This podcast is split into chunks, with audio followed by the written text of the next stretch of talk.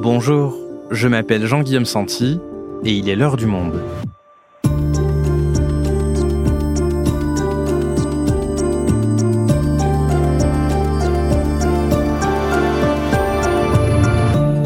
Bienvenue à tous nos habitués, mais aussi aux nouveaux auditeurs qui nous rejoignent après une petite pause estivale. Toute l'équipe est de retour pour vous faire vivre, mais surtout comprendre, une nouvelle année d'actualité. Et aujourd'hui, nous nous demandons pourquoi la situation se tend à Taïwan. Cette île, située au sud-est de la Chine, est au cœur de fortes tensions entre Pékin et Washington. Cet été, l'escalade militaire a même atteint un niveau inégalé depuis 25 ans, laissant craindre une invasion chinoise à venir et une potentielle guerre avec les États-Unis. Frédéric Lemaître est correspondant à Pékin. Il nous explique pourquoi Taïwan est au cœur du grand dessin de Xi Jinping pour la Chine. La Chine va-t-elle envahir Taïwan? Un épisode de Adèle Ponticelli, réalisation Amandine Robillard.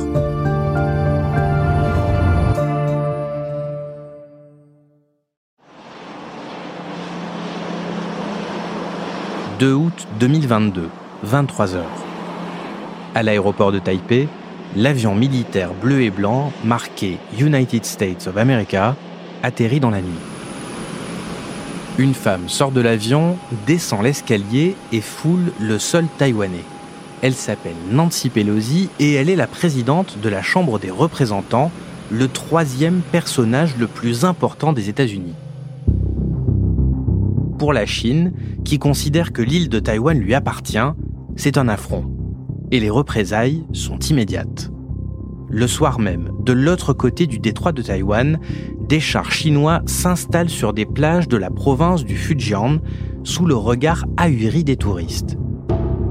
En conférence de presse le lendemain, Nancy Pelosi martèle le soutien des États-Unis à la jeune démocratie taïwanaise.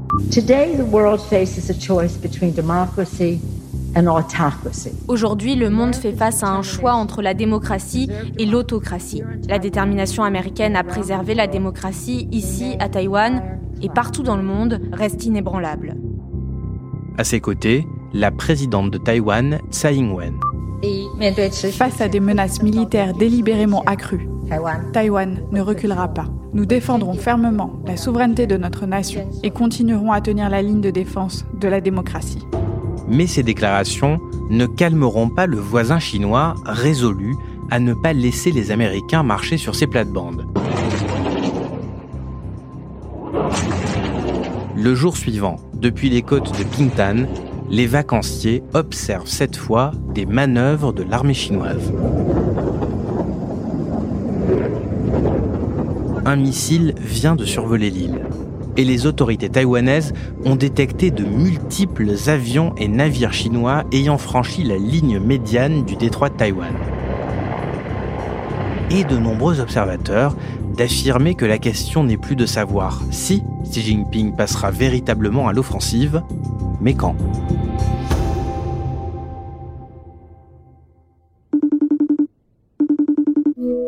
Salut Frédéric. Bonjour. Frédéric, on avait déjà fait un épisode avec toi sur la montée des tensions entre la Chine et Taïwan, c'était en novembre 2021, et tu nous avais alors expliqué pourquoi la Chine menaçait cette île de 23 millions d'habitants, mais tu ne croyais pas trop à l'époque à une invasion. Est-ce que c'est toujours le cas avec les tensions de ce mois d'août? C'est vrai que je suis davantage pessimiste que je ne l'étais l'année dernière. J'ai la faiblesse de croire euh, qu'il faut croire la propagande parce que les dirigeants finissent toujours par croire à leur propre propagande, surtout dans ce système politique. Et donc, en l'occurrence, la propagande chinoise dit il faut y aller, on va y aller. Donc, euh, il est difficile de ne pas les croire du tout. Alors, les démonstrations militaires chinoises, elles se sont multipliées au mois d'août. En quoi est-ce que ça marque pour toi un tournant? En quoi est-ce que c'est plus inquiétant qu'en novembre dernier, puisque toi-même, donc, tu dis que tu as un peu changé de camp et que tu es devenu plus pessimiste? Disons qu'au mois d'août, il y a eu euh, deux nouveaux paliers qui ont été franchis, l'un par les États-Unis et Taïwan, et l'autre par la Chine. Le premier, c'est évidemment la visite de Nancy Pelosi, c'est quand même la numéro 3 de l'administration américaine. Donc évidemment, il y avait déjà une visite comparable de ce niveau il y a 25 ans, mais le contexte a changé. La Chine est évidemment beaucoup plus puissante et il y a plus de tensions entre les États-Unis et la Chine. Et maintenant, la Chine dit euh, les États-Unis sont hypocrites. Ils disent euh, qu'ils continuent de respecter le principe d'une seule Chine, mais c'est faux. Cette visite le montre. C'est quasiment une reconnaissance diplomatique de Taïwan à laquelle on est en train d'assister. Ça, c'est la première chose. La deuxième, c'est que justement, en représailles, la Chine a procédé à des manœuvres non seulement inhabituelles, mais même exceptionnelles autour de Taïwan, avec des avions et des bateaux qui ont franchi la ligne médiane du détroit, avec des missiles chinois qui ont atterri dans la mer euh, du Japon. Et ça, c'est un avertissement très net envoyé à Tokyo. Et par ailleurs, les manœuvres militaires, qui n'étaient que des manœuvres, ont quand même encerclé euh, Taïwan et ont fait un espèce de blocus de Taïwan et qui, s'il avait duré, aurait eu des conséquences dramatiques. Donc euh, voilà les deux sources de la tension principale actuelle. Et est-ce qu'on peut dire que c'est vraiment cette visite précise-là de Nancy Pelosi qui a mis le faux aux poudres il y avait quand même une situation qui était prête à exploser depuis un certain temps? Tout dépend du point de vue pour lequel on se place pour la Chine, c'est la visite de Nancy Pelosi qui a mis le feu aux poudres. Point. Et ils n'ont fait que répondre. Pour les États-Unis et Taïwan, cette visite n'a été qu'en fait qu'un prétexte. Les manœuvres chinoises ont été tellement proches dans le temps de la fin de la visite de Nancy Pelosi qu'elles étaient évidemment prêtes depuis longtemps. Et si euh, on prend le point de vue occidental, la Chine a utilisé cette visite comme un prétexte. Côté Taïwan, c'est évident que la nouvelle présidente Tsai Ing-wen, quand elle est arrivée au pouvoir en 2016, a changé de stratégie de communication et de stratégie diplomatique en étant beaucoup plus offensive que ses prédécesseurs sur le plan diplomatique. C'est évident aussi que les États-Unis, notamment sous Donald Trump, ont été beaucoup plus offensifs face à la Chine. Et de son côté, c'est évident aussi que la Chine a un discours beaucoup plus euh, martial face à Taïwan en insistant sur le côté pas forcément pacifique de la réunification et en multipliant les incursions dans la zone de défense aérienne de Taïwan. Donc euh, tout ça fait que chacun peut rejeter la faute sur l'autre.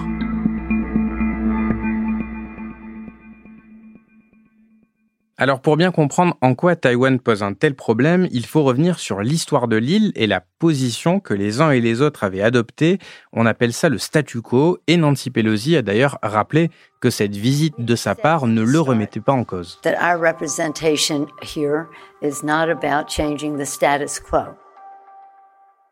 Frédéric, est-ce que tu peux nous expliquer ce qu'est ce statu quo? Oui, alors effectivement, un petit retour euh, en arrière s'impose, comme tu le dis. Je pense qu'il faut même remonter à 1945, quand le Japon perd la guerre et que les Nations Unies disent finalement que les territoires que les Japonais avaient pris à la Chine lui sont rétrocédés, notamment Taïwan. Donc Taïwan a été euh, rendu à la République de Chine, qui réunit alors le continent et Taïwan. En Chine, la retraite des nationalistes est générale. Les troupes du gouvernement de Nankin laissant la place, une place chaque jour un peu plus large, aux armées communistes de Mao Tse-tung. Voici 22 ans, cependant, le maréchal Chiang Kai-shek était accueilli comme un sauveur par les acclamations et les louanges d'un peuple qui attendait tout de lui. Aujourd'hui, Chiang s'est retiré du gouvernement pour faciliter la paix et s'apprête à l'exil la Chine tourne une part. Mais en 49, donc cette République de Chine est tombée et les communistes arrivent au pouvoir et fondent la République populaire de Chine. Les nationalistes, eux, fuient alors à Taïwan avec Chiang Kai-shek à leur tête. S'ensuit alors pendant à peu près une vingtaine d'années une bataille de légitimité. Pendant 20 ans, c'est d'ailleurs les nationalistes de Taïwan qui représentent la Chine aux Nations Unies. Ce n'est qu'en 71, quand il était devenu évident que la République populaire de Chine était là pour durer, que les Nations Unies ont changé euh, de point de vue. Donc la Chine communiste représente la Chine aux Nations Unies depuis 1971 et donc le représentant de Taïwan en a été écarté. Et puis les États-Unis et d'autres pays dans les années 70 ont reconnu la République populaire de Chine. Et les nationalistes ont reconnu qu'ils n'avaient plus aucune chance de reprendre le pouvoir à Pékin. Et c'est donc à ce moment-là que naît ce statu quo, cette ambiguïté vis-à-vis -vis de Taïwan. Alors de quoi on parle exactement? Alors on parle d'ambiguïté stratégique des États-Unis, mais cette ambiguïté stratégique cache une autre ambiguïté. Alors l'ambiguïté stratégique, c'est la position américaine sur la défense de Taïwan. À partir du moment où les États-Unis ont reconnu à la fin des années 70 la Chine communiste comme la seule représentant de la Chine, ils ont dit bon, d'accord, mais pour Taïwan, on s'engage à aider Taïwan à se défendre en cas d'attaque. Ils n'ont pas dit qu'ils s'engageaient à défendre Taïwan, mais à s'engager à aider Taïwan à se défendre. Donc ça, c'est ce qu'on appelle l'ambiguïté stratégique. Mais cette ambiguïté stratégique résulte d'une autre ambiguïté, qui est le statut de Taïwan. Qu'est-ce que c'est Taïwan? C'est une entité. Voilà. La présidente elle-même de Taïwan ne prononce jamais le mot d'État indépendant parce que c'est très risqué, ça entraînerait une réponse immédiate de Pékin. C'est compliqué de reconnaître une entité comme un pays si ce pays ne se reconnaît pas lui-même comme un État indépendant, même si Taïwan pourrait être en fait défini comme un État, hein, parce qu'il a sa population, son territoire et un gouvernement stable. Mais il lui manque une quatrième dimension, qui est être reconnu comme un État par les autres États. Donc euh, voilà l'ambiguïté euh, majeure. C'est ce qu'on appelait le statu quo. On ne change rien au statut de Taïwan, c'est flou, la Chine ne l'attaque pas. Les États-Unis ne vont pas trop loin dans leur soutien et ne reconnaissent pas officiellement Taïwan. Il n'y a pas d'ambassadeur américain à Taïwan, il y a juste un représentant. Et de l'autre côté, Taïwan ne proclame pas son indépendance tout en développant un soft power et quand même des relations diplomatiques. Et dans la population, il n'y a pas aujourd'hui de volonté d'indépendance? Dans la population, les sondages montrent que moins de 2% des Taïwanais sont pour le rattachement immédiat à la Chine et seulement 5% pour l'indépendance immédiate. En fait, la très grande majorité des Taïwanais, ils sont euh, pour le statu quo, exactement comme la, présidente euh, actuelle, présidente d'un parti indépendantiste, mais se garde bien de proclamer l'indépendance et maintient le statu quo. Mais ce qui est sûr, c'est que plus on est jeune et plus on se sent taïwanais. Donc si je te suis bien, ce statut un peu bizarre, à savoir que Taïwan a tous les attributs d'un État sans être un État, les Chinois considèrent que c'est leur territoire mais ne l'attaquent pas, tout ça dure depuis les années 70. Pourquoi? Il faut bien se rendre compte que pendant longtemps, la Chine n'avait tout simplement pas les moyens militaires de reprendre Taïwan. De plus, les Chinois comme les Américains misaient sur un rapprochement pacifique parce qu'on pensait que le développement économique de la Chine serait tel que Taïwan n'y résisterait pas et euh, se rapprocherait forcément de la Chine continentale. Et par ailleurs, les Américains, les Occidentaux en général, misaient beaucoup sur une démocratisation de la Chine communiste et ils se disaient que si Taïwan se démocratisait aussi, finalement, ils allaient pouvoir résoudre leurs différends euh, comme ça, même si c'est évidemment pas ce qui s'est produit. Et alors, qu'est-ce qui s'est produit? Ah bah, ce qui s'est produit, c'est qu'évidemment Taïwan s'est démocratisé et sans doute bien plus que ce qu'on croyait d'ailleurs, hein, puisque c'est quand même une des démocraties les plus vivantes en Asie maintenant, et que évidemment ce n'est pas le cas de la Chine. La libéralisation économique n'a évidemment pas entraîné la démocratisation que beaucoup euh, espéraient en, en Occident. Donc c'est pour ça qu'aujourd'hui finalement, je pense que les États-Unis et Taïwan considèrent le statu quo comme la moins mauvaise des solutions, mais Pékin estime qu'il y a une meilleure solution, euh, qui est la réunification, comme ils disent, et que la Chine euh, pense être en mesure de l'imposer.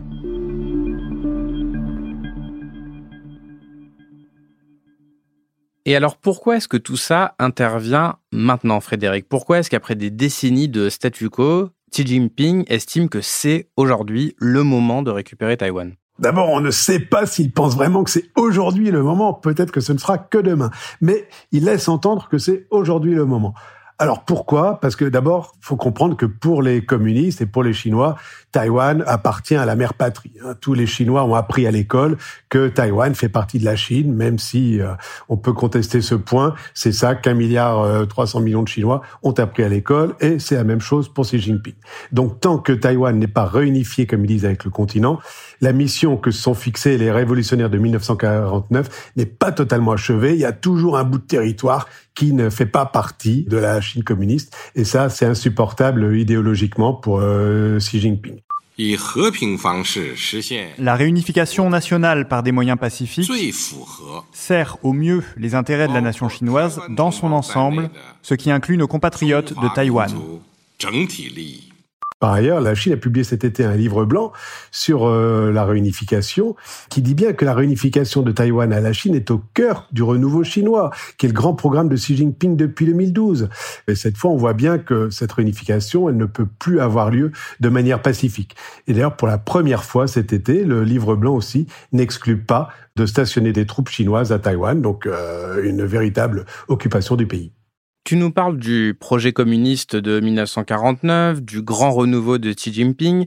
C'est vraiment des raisons purement idéologiques aujourd'hui qui poussent le président chinois à vouloir envahir Taïwan? Ah bah, je pense qu'il y a d'autres raisons qui sont plus pragmatiques. D'abord, il voit bien le succès de Taïwan sur le plan économique et démocratique, et qui sait, il a sans doute peur que ça donne des idées à certains Chinois, voyant qu'il y a un modèle démocratique euh, qui peut fonctionner dans le monde chinois, hein, euh, qui n'a pas que le modèle communiste. Bon, par ailleurs, euh, Taïwan s'est tellement développé sur le plan économique, notamment, on le sait bien maintenant dans le secteur des semi-conducteurs, que mettre la main sur les semi-conducteurs taïwanais euh, n'est sans doute pas pour déplaire à une Chine qui n'arrive pas à développer de manière aussi performante son industrie des semi-conducteurs. Et enfin, il y a sans doute un point de vue euh, moins connu du grand public, mais qui est géostratégique.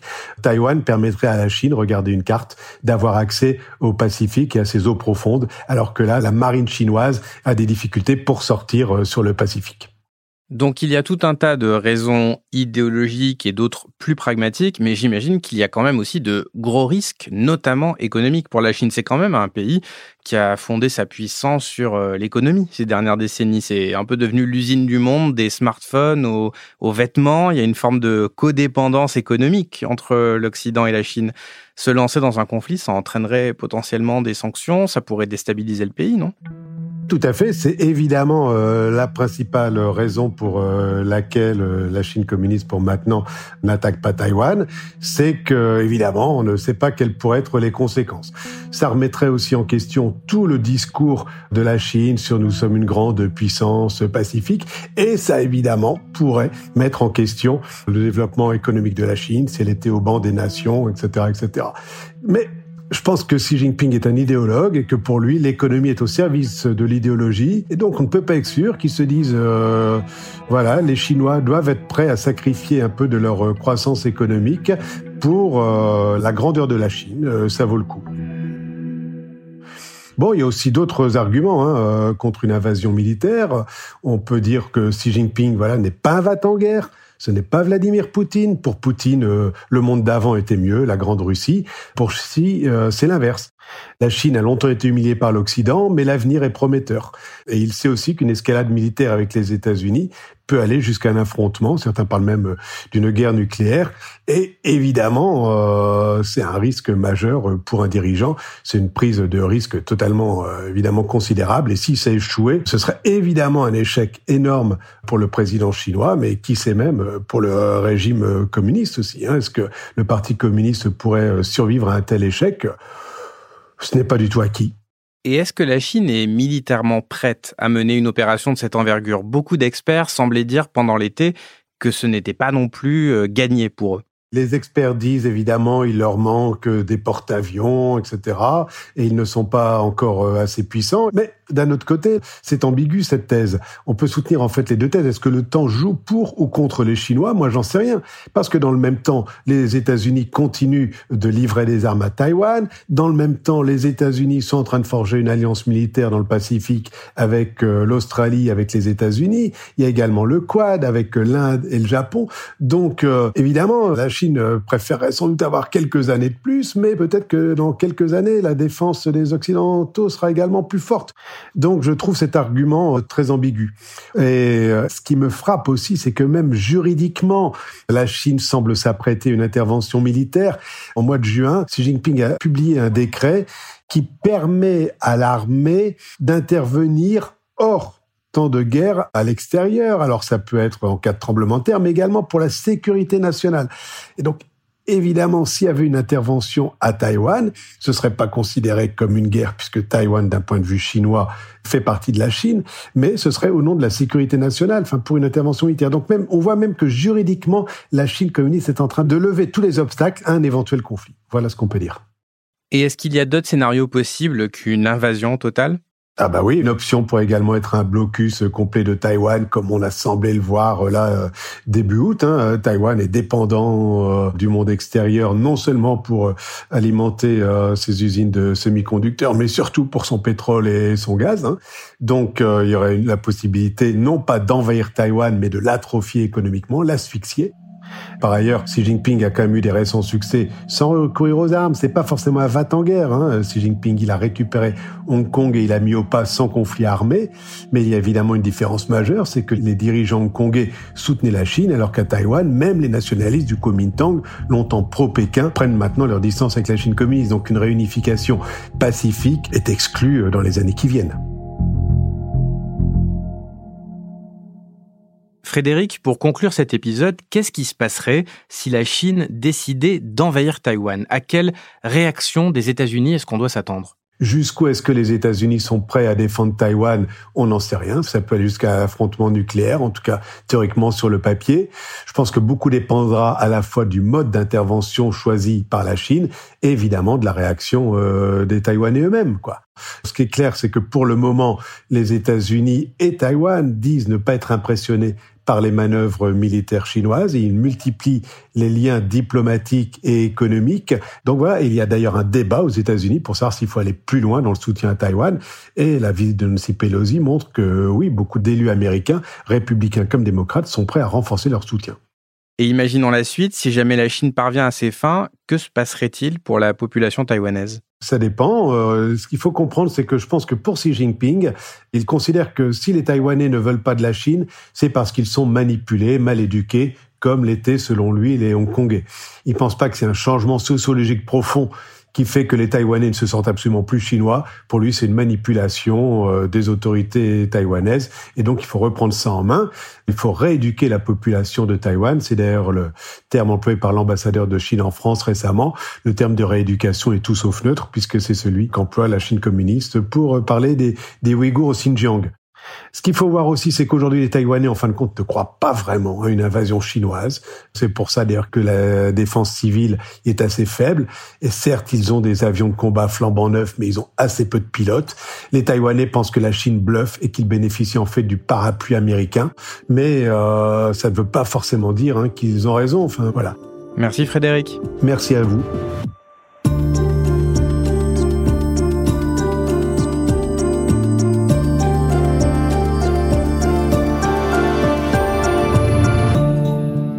Si vous voulez suivre l'évolution de la situation sur place, vous pouvez aller consulter tous nos articles dans la rubrique Taïwan en allant vous abonner sur notre site.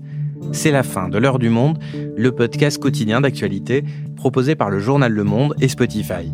Pour ne rater aucun épisode, vous pouvez vous abonner gratuitement au podcast sur Spotify ou nous retrouver chaque jour sur le site et l'application lemonde.fr. Si vous avez des remarques, suggestions ou critiques, ça n'a pas changé pendant l'été, c'est toujours par mail à l'heure du monde. L'heure du monde est publiée tous les matins du lundi au vendredi. On se retrouve donc très vite. À bientôt.